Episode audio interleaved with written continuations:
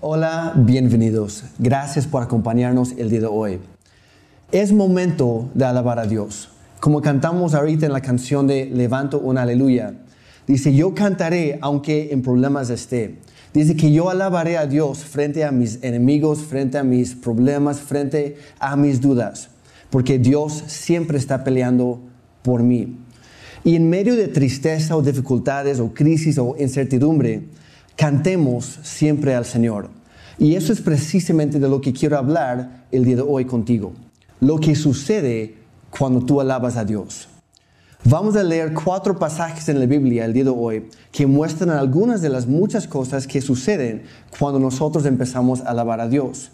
Y vamos a comenzar en el Salmo 100 y veremos lo, lo primero que la alabanza hace, que es que atrae la presencia de Dios. Dice en Salmo 100, versículos 1 al 5, dice, aclamen con alegría al Señor, habitantes de toda la tierra. Adoren al Señor con gozo. Vengan ante Él cantando con alegría. Reconozcan que el Señor es Dios. Él nos hizo y le pertenecemos. Somos su pueblo, ovejas de su prado. Entren por sus puertas con acción de gracias. Vayan a sus atrios con alabanza denle gracias y alaben su nombre, pues el Señor es bueno. Su amor inagotable permanece para siempre y su fidelidad continúa de generación en generación. Entonces lo, primero que vemos ahí es cuando empezamos con gratitud a alabar a Dios. Él abre las puertas de su presencia a nosotros. La alabanza atrae la presencia de Dios a nosotros. Lo hemos platicado antes en Santiago 4.8. Dice, acérquense a Dios y Dios se acercará a ustedes. Pero ¿cómo debemos acercarnos a Él? Siempre con gratitud, con gozo, exaltando su santo, su santo nombre con nuestros labios, dándole gracias por su bondad, por su amor, por su fidelidad en todo momento. La Biblia también nos dice en Salmo 22, 3 que el Señor habita entre las alabanzas de su pueblo. Y literalmente lo que significa es que Él toma su lugar, Él se sienta entre nosotros y hace de nuestras alabanzas su trono. Cada vez que tú empiezas a alabar a Dios, sin importar dónde estés, Él viene y habita contigo. Su presencia llena tu casa, tu matrimonio, tu familia, tu negocio, lo que sea. Y donde está la presencia de Dios, sucede la segunda cosa, es que Él empieza a cambiar tu entorno. Entonces, cuando empiezas a alabar a Dios, primero Él viene, atraes la presencia de Dios con tu canto, con tus alabanzas. Y cuando Él llega, Él empieza a cambiar lo que está pasando, cambia tu entorno. Lo que quisiera hacer ahora, vamos a, ver el ejemplo de, Jonás. Y para poner un poco de contexto aquí, Jonás era un profeta, era un mensajero de Dios. Él entregaba los mensajes de Dios a su pueblo. Pero un día Ah, llegó un cierto mensaje que no le, gustó, no, no le gustó tanto. Y era un mensaje no para el pueblo de Israel, sino para los enemigos de Israel. Y Jonás ya conocía a Dios, ya sabía qué es lo que Dios estaba tramando. Y él sabía que si él iba a entregar ese, ese mensaje de juicio sobre sus enemigos, lo que iba a pasar es que ellos iban a arrepentirse, iban a volver a Dios y Dios, por su bondad, por su amor, iba a perdonarles. Y Jonás no quería eso. Entonces lo que hace Jonás es que hace lo contrario a lo que Dios le había pedido. Se sube a un barco y literalmente busca el destino más lejos que era posible en ese momento para él y va rumbo eh, en la dirección opuesta. Y estando en medio del mar, en ese barco, de repente se desata una tormenta. Todos se dieron cuenta que era por culpa de Jonás. Entonces este, lo lanzaron al mar ah, pensando si, si, nos deshacemos de este cuate, de ese tipo que nos está trayendo la, la, maldición y el castigo de Dios, entonces nosotros vamos a librarnos de todo eso. Dicho hecho, lo lanzan al mar y la tormenta se calma. Y justo cuando Jonás pensó, no, pues ya, ya estoy bien, estoy nadando, pero estoy bien, Dios manda un enorme pez y lo traga este, de, de un jalón. Y y lo, interesante aquí es que aquí no termina la historia. Jonás no se muere en ese momento, sino que pasa tres días dentro de ese enorme pez. Ah, y que por cierto es, es señal o, muestra lo que Jesucristo iba a hacer y lo que platicamos la semana pasada, este, de, de volver de la tumba. Pues Jonás también estuvo dentro de este pez tres días. Y cuando por fin se dio cuenta, híjole, no me estoy muriendo, ¿qué está pasando? Ya, ya, ya sé qué está pasando. Dios me está dando una segunda oportunidad. Pero lo interesante es que espera el tercer día para hacerlo. Y en Jonás 2, 9 y 10 dice Jonás, ya el tercer día dice, pero yo te ofreceré sacrificios con cantos de alabanza. ¿Qué es lo que, qué es lo que Jonás estaba haciendo los primeros tres días? Se estaba quejando. Al tercer día, él decidió cambiar su entorno y usó la alabanza, usó esta arma tan poderosa que Dios nos ha dado para cambiar su situación. Dice, Ahora sí, Dios, yo te ofreceré sacrificios con cantos de alabanza y cumpliré todas mis promesas, pues mi salvación viene solo del Señor. Entonces el Señor ordenó al pez escupir a Jonás sobre la playa. Entonces Jonás de repente se encuentra otra vez, por decirlo así, en la tierra de los vivos, va caminando a Nínive, entrega el mensaje Dios les perdona eh, cuando, cuando ese pueblo malvado se arrepiente de su maldad, de sus pecados, y termina la, historia de Jonás nuevamente quejándose. Y, muchas veces nosotros sentimos como Jonás adentro de ese pez que estamos en una situación que no tiene salida. Ah, vemos una crisis y, y nomás no hay respuesta. Pareciera que Dios mismo se, se ha olvidado de nosotros y nos empezamos a quejar mucho.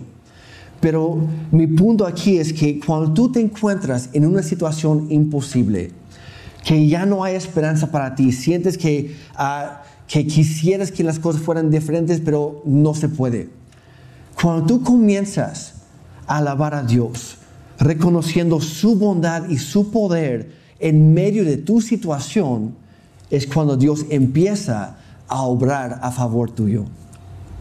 Entonces, la primera cosa que hace la alabanza es que atrae la presencia de Dios. La segunda cosa que hace es que cambia nuestro entorno. La tercera cosa que hace la alabanza es que nos trae libertad y salvación podríamos decir que rompe cadenas y ataduras, adicciones o lo que sea. Rompe el poder del pecado, rompe el poder del enemigo sobre nosotros. Nos trae libertad y salvación. Y el ejemplo que yo quisiera ver para esto eh, es el de Pablo y Silas. Y para poner el contexto aquí, ah, la historia está en Hechos capítulo 16 pero menciona que ellos habían sido golpeados y humillados públicamente por predicar el Evangelio y por liberar a personas endemoniadas. Los arrojan al calabozo en, en la parte más profunda y oscura de la cárcel. Y estaban atados con cadenas y estaban literalmente en medio de desechos humanos. Estaban en una situación tremenda. Y yo creo que de todos, ellos habrían tenido toda la razón para enojarse con Dios, de, quejarse, etc. Jonás terminó en una mala situación por desobedecer a Dios, pero Pablo y Silas estaban en aprietos por hacer lo que Dios quería.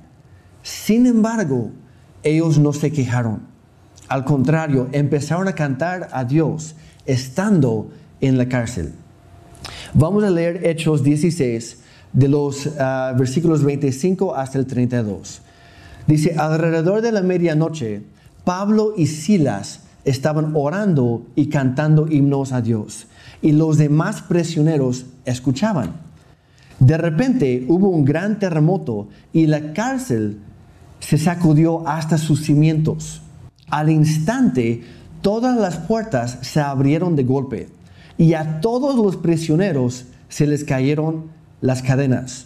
Y quiero interrumpir el versículo ahí. Quiero que, noten, cuando ellos dos empezaron a cantar alabanzas a Dios, cuando ellos empezaron a agradecer a Dios por su bondad, por su fidelidad en medio de esa situación, no solamente ellos fueron liberados, sino todos los que estaban cerca de ellos también. Versículo 27, eh, perdón, dice, el carcelero se despertó y vio que las puertas, ah, vio las puertas abiertas de par en par. Dio por sentado que los prisioneros se habían escapado, por lo que sacó su espada para matarse. Pero Pablo le gritó, detente, no te mates, estamos todos aquí. El carcelero pidió una luz y corrió al calabozo y cayó temblando ante Pablo y Silas. Después los sacó de la cárcel y les preguntó, señores, ¿qué debo hacer yo para ser salvo?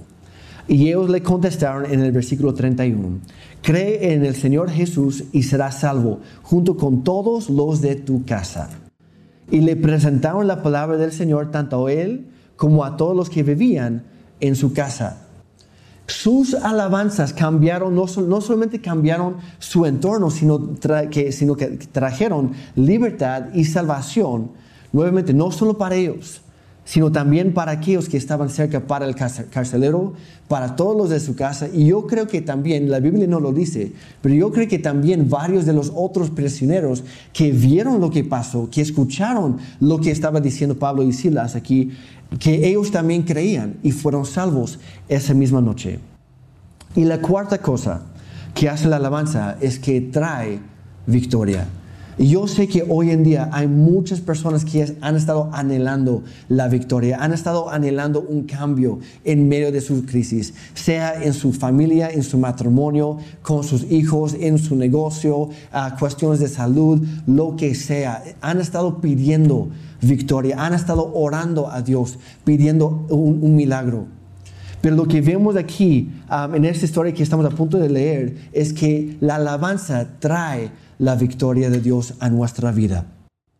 Y el ejemplo que vamos a ver para esto es el ejemplo de Josafat, el rey de Israel. Ah, en ese momento vamos a leer juntos ah, la segunda, el segundo libro de Crónicas, capítulo 20, empezando en el versículo 9. Y lo que estaba pasando en este momento es que un enorme ejército enemigo vino a pelear contra el rey Josafat y contra el pueblo de Israel. Y humanamente, hablando, no había manera de que ellos pudieran salir con sus vidas. No había ni cómo. Era una situación imposible. Todo estaba en su contra, excepto Dios. Dice en el versículo 9, dice, ellos dijeron, cuando enfrentemos cualquier calamidad, ya sea guerra, plagas o hambre, podremos venir a este lugar. Estaban hablando del templo ahí para estar en tu presencia, Dios, ante este templo donde se honra tu nombre. Podremos clamar a ti para que nos salves y tú nos oirás y nos rescatarás. Y lo que estaban haciendo ahí, estaban recordando las promesas de Dios que él había dado al rey Salomón cuando construyó el templo. Entonces, lo primero que ellos hicieron frente a esta calamidad, frente a esta crisis, es que ellos se acordaron de las promesas de Dios. Luego vamos a saltar al versículo 15 y después al 17. Dice, y aquí el hombre de Dios se levanta y habla a todo el pueblo. Ahí dice, dijo, escuchen habitantes de Judá y de Jerusalén. Escuche, rey Josafat. Esto dice el Señor, no tengan miedo. Y es lo que Dios te quiere decir a ti el día de hoy, no tengas miedo. Dice, no se desalienten por este poderoso ejército, porque la batalla no es de ustedes, sino de Dios.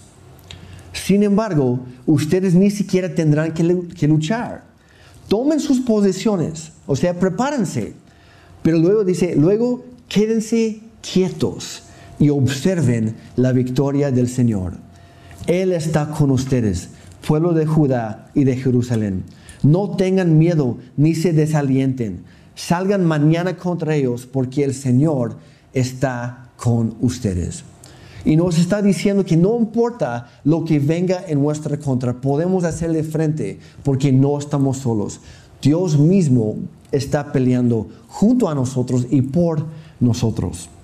En el versículo 21 dice, después de consultar con el pueblo, el rey nombró cantores que caminarán delante del ejército cantando al Señor y alabándolo por su santo esplendor.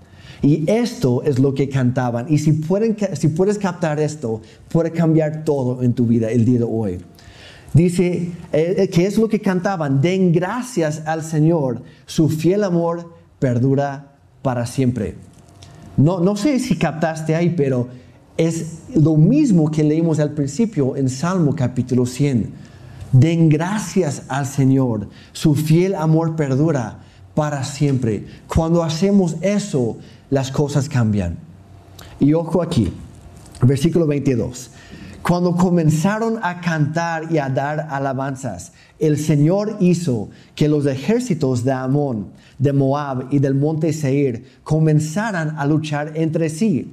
Los ejércitos de Moab y de Amón se volvieron contra sus aliados del monte Seir y mataron a todos y a cada uno de ellos. Después, después de destruir el ejército de Seir, empezaron a atacarse entre sí. De modo que cuando el ejército de, Judá llegó al puesto de observación en el desierto, no vieron más que cadáveres hasta donde alcanzaba la vista. Ni un solo enemigo había escapado con vida. El milagro sucedió mucho antes de que ellos llegaran a la cena. Dios les dijo, cuando salgan a enfrentarse con su enemigo, cuando van a prepararse para esta batalla, no se preocupen, yo estoy con ustedes, yo pelearé por ustedes. Lo único que ustedes tienen que hacer es alabarme a mí, es alabar a Dios, es lo que Él les dijo. Entonces ellos salieron de su ciudad donde, donde tenían protección por sus, por sus muros. Pero ellos salían no con las espadas levantadas en alta, no gritando gritos de guerra, sino cantando a Dios, alabando a Dios por su bondad, por su amor, por su fidelidad. Y mientras ellos cantaban, Dios ya estaba obrando a favor de ellos. Y cuando ellos llegaron al lugar donde se supone que iban a liberar la batalla, se dieron cuenta que Dios ya lo había hecho por ellos. Y Dios ya había obrado la batalla, ya había vencido al enemigo, ya había traído el milagro, ya había hecho todo antes de que ellos tuvieran que sacar sus espadas lo que ellos tenían que hacer, lo que tenemos que hacer el día de hoy, tú y yo, es cantar a Dios en nuestra situación, invitarlo a nuestra situación. Lo que vemos en cada uno de estos cuatro pasajes que leemos hoy es que la alabanza prepara el camino para lo sobrenatural. Si tú quieres ver lo, sobrenatural suceder en tu vida, en tu casa, en tu familia, en lo que sea, Canta a Dios porque la alabanza prepara el camino para lo sobrenatural. Y les dije que eran cuatro, pero aquí va uno de gratis, ¿ok? Aquí hay un extra. como lo vimos en, la vida de Jonás, y también lo, podemos ver en muchos ejemplos de la Biblia, la queja abre la puerta al desastre. La queja abre la puerta a la maldición, abre la puerta a muchas cosas malas y feas en nuestra vida. ¿Quieres acabar con la queja? El mejor antídoto es la gratitud. Y por eso menciona que es la manera para entrar a la presencia de Dios, no con quejas, no presentando nuestros problemas. Dios ya lo sabe. Lo que queremos que tenemos que hacer es entrar a su presencia con gratitud, con gozo, con alegría, cantándole a Él. Si quieres cambiar el ambiente de tu casa o con tu familia, yo te animo el día de hoy pon alabanzas. Canta a Dios. No importa si cantas bien o no. No se trata de, ser el más entonado o no.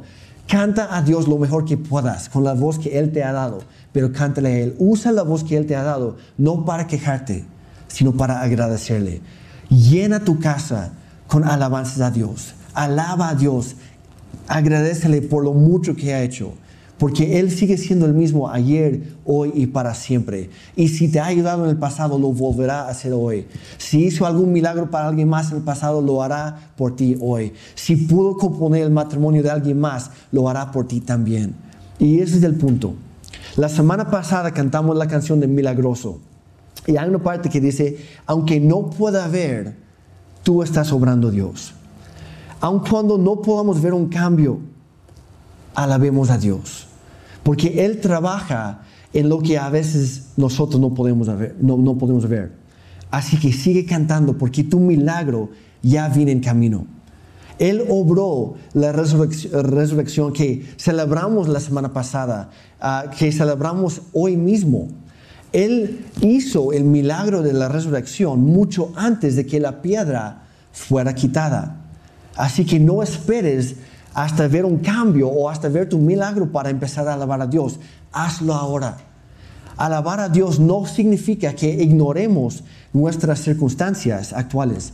Significa que reconocemos el poder de Dios, su bondad y su amor por encima de nuestras circunstancias y decidimos confiar en Él para hacer todo aquello que nosotros no podemos hacer. Así que no te desanimes, no te rindas, no te des por vencido. Alaba a Dios, invítelo a tu casa, invítelo a tu familia, a tu entorno, a tu circunstancia, porque si Dios está presente, siempre hay potencial para un milagro. Dice en otra parte, dice, si alguno está triste, que ora a Dios. Si uno está alegre, que cante al Señor. En otra parte todavía dice um, que, debemos presentar nuestras peticiones a Dios uh, con acción de gracias. Entonces oramos, pero acompañamos nuestras oraciones con la alabanza, con uh, la gratitud. Alabamos a Dios no porque queremos algo de Él, sino porque Él ha sido bueno con nosotros. Ha sido fiel y ha sido misericordioso. Ha sido tu ayuda y tu sustento y seguirá siéndolo. No te ha abandonado en el pasado y tampoco lo hará ahora. Alaba a Dios porque Él es Dios y Él es digno de toda alabanza y toda adoración. Él es digno de todo lo que tenemos y todo lo que somos y todo lo que podríamos llegar a ser. Quiero terminar leyendo nuevamente Salmo 100, solo del versículo 5. Dice, pues el Señor es bueno, su amor inagotable permanece para siempre y su fidelidad continúa de generación en generación. La alabanza atrae la presencia de Dios. La alabanza cambia tu entorno, trae libertad y salvación y también te trae la victoria. Quiero terminar orando contigo. Y a lo mejor tú estás escuchando o estás ah, viendo este mensaje y a lo mejor estás pensando, Jeremy, la verdad yo nunca he conocido a Dios de esta manera no sé si Él pueda hacer un cambio en mi vida, no sé, está hecho un desastre. Y yo te quiero recomendar, escucha o ve el mensaje de la semana anterior. El poder de Cristo resucitado va a cambiar tu vida. Y sí, siempre hay esperanza para ti y para mí, porque Dios sigue siendo igual de amoroso, igual de bondadoso, igual de misericordioso, de siempre, igual de fiel. Entonces yo te invito a orar conmigo de hoy. Si nunca has pedido a, Jesucristo que sea tu Señor y tu Salvador, te invito a que lo hagas hoy. Ora conmigo. Padre Santo, yo te necesito hoy. Yo necesito un cambio en mi vida. Y antes que nada, yo reconozco que yo he pecado. Yo reconozco que yo he hecho muchas cosas malas en mi vida. Y yo necesito que tú me perdones. Yo te pido, Dios, que tú borres todo mi pecado, que tú limpies todo mi pasado, que tú limpies mi corazón. Te pido que tú seas a partir del día de hoy mi Señor y mi Salvador. Jesús, tú moriste en la cruz por mí. Así que a partir de hoy yo viviré por ti. Te invito a mi vida y te doy gracias por la vida nueva que me das hoy. En el nombre de Jesucristo. Amén. Y si estás ahí, también ya conoces a Dios, ya es el Señor de tu vida, pero tú necesitas un milagro. Yo, te animo a que pidas con gratitud, con acción de gracias, tu milagro, que Dios está cerca de ti. Pero también te invito a que eh, incluso hoy, justo terminando de escuchar o de ver este mensaje, llena tu casa con alabanzas, pon algo, ah, sea ah, con algún uh, Spotify o algún otro medio, pon alabanzas en tu casa. Y no solamente escúchalas, cántalas también. Canta a Dios porque Él es fiel. Gracias y que Dios les bendiga.